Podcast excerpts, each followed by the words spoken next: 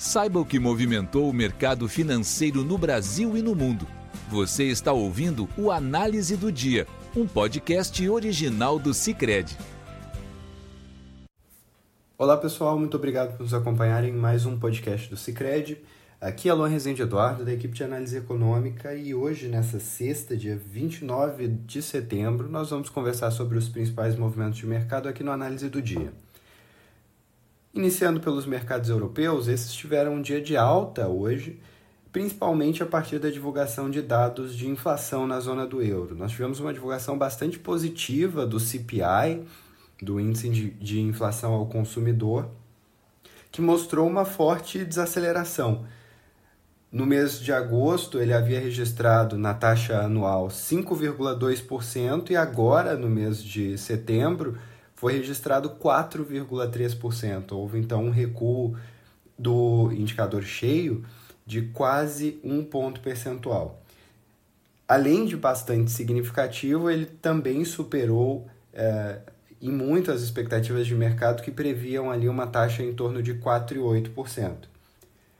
O núcleo de inflação da região, que desconta preços de energia e alimentos mais voláteis, também teve uma desaceleração bastante significativa, embora menos do que o núcleo cheio, e registrou em setembro 4,5% de variação uh, anual, enquanto no mês de agosto havia, havia registrado 5,3%.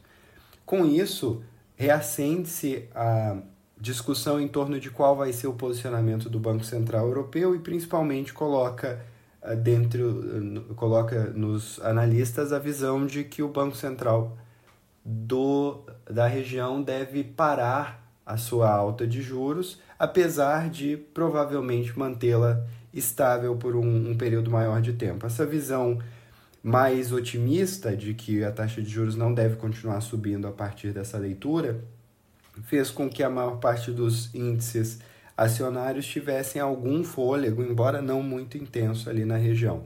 Nós tivemos em Londres o FTSE 100 subindo 0,08%. Na, uh, em Frankfurt, na Alemanha, o DAX avançou 0,41% e o CAC 40 em Paris subiu 0,26%. Outra divulgação importante foi o PIB do Reino Unido, que mostrou um avanço de 0,6% na comparação anual, ali entre abril e junho, é, em relação ao mesmo período do ano passado, e isso uh, superou um pouco as expectativas de mercado que esperavam uma alta de 0,4% no país. Né? Nos Estados Unidos, nós também tivemos a divulgação de um índice de inflação, no caso o PCE, o Índice de Preços de Gastos com Consumo, que registrou uma alta no mês em 0,4%, olhando a, agosto contra julho. Né? Essa alta veio em linha com o esperado, um pouquinho abaixo. As projeções elas estavam em torno de 0,5%, mas na comparação anual o crescimento foi de 3,5% em linha com aquele esperado. O núcleo de inflação também subiu 0,1%, um pouquinho abaixo da expectativa, mas na leitura anual ficou em 3,9% em linha com, com aquilo que era esperado. Né? Isso coloca uh, é uma leitura mista, né? Uma vez que por um lado ela vem em linha, mas por outro é uma taxa bastante elevada, ainda distante da meta do Fed de 2%, o que fez com que houvesse alguma cautela ali nas negociações, alguns analistas uh, esperando uh, que o, o Fed tenha mais uma elevação de taxa de juros, outros apostando na numa pausa permanente a manutenção na taxa nos patamares atuais. Logo, o indicador não contribuiu muito para essas discussões.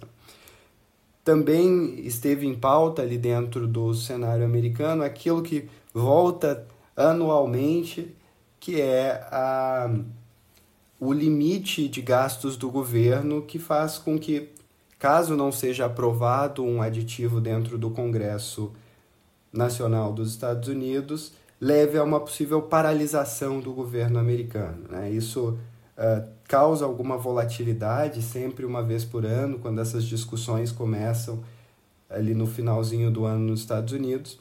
E de, nesse ano não foi diferente, houve uma proposta que foi rejeitada na Câmara dos Representantes, e isso uh, fica no radar dos economistas. Né? A história costuma ser uh, a de resolução do conflito e volta do governo americano, embora uma paralisação limitada possa acontecer.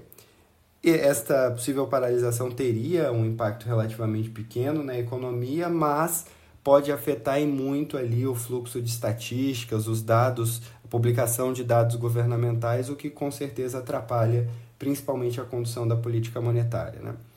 Nesse quadro geral, nós tivemos, principalmente com esse risco sobre a, a dívida americana, o rendimento dos retornos dos treasuries cedendo um pouquinho, o T-Note de dois anos tinha um retorno uh, cedendo a 5,04%, no mais longo prazo o T-Bond de 30 tinha uma baixa a 4,7%. No caso das bolsas de Nova York, essas tiveram um desempenho bastante misto no dia de hoje, então Dow Jones uh, cedeu 0,47%, assim como o S&P 500, que cedeu 0,27%, mas por outro lado, o Nasdaq teve uma alta de 0,14. O dólar já ficou próximo à estabilidade, com viés de queda contra uma cesta de moedas fortes, e no caso do petróleo, houve uma, uma realização de lucros, houve uma, um recuo significativo ali de 0,92% quando a gente olha o Brent para dezembro uh, deste ano, o que levou o barril a 92 dólares. No caso aqui do Brasil, nós tivemos uma divulgação uh, relevante que foi do mercado de trabalho, né? A PNAD contínua mostra a taxa de desemprego recuando.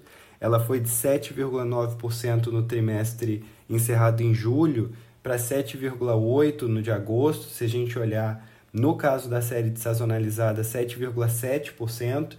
E esse é um resultado bastante uh, bom, bastante interessante para o mercado de trabalho que não via uma taxa uh, de desemprego tão baixa desde 2015. Né? Nós tivemos um avanço bastante significativo na população ocupada, de quase 200 mil uh, postos, assim como na população economicamente ativa, mas os números mostram alguns pontos de atenção, como, por exemplo, o ritmo de geração de vagas que veio abaixo da média dos últimos meses e setores mais correlacionados ao, ciclo econômico, como a indústria, o comércio, tem, tem apresentado uma queda na população empregada. Né? Então, isso pode uh, indicar ali que a, a economia ela está desacelerando, apesar de, de forma, uh, apesar de no agregado a gente ainda ter esses indicadores bastante positivos, uh, pode haver uma, uma desaceleração subjacente em alguns setores específicos. Né? Apesar disso, os salários continuam em elevação aqui no Brasil.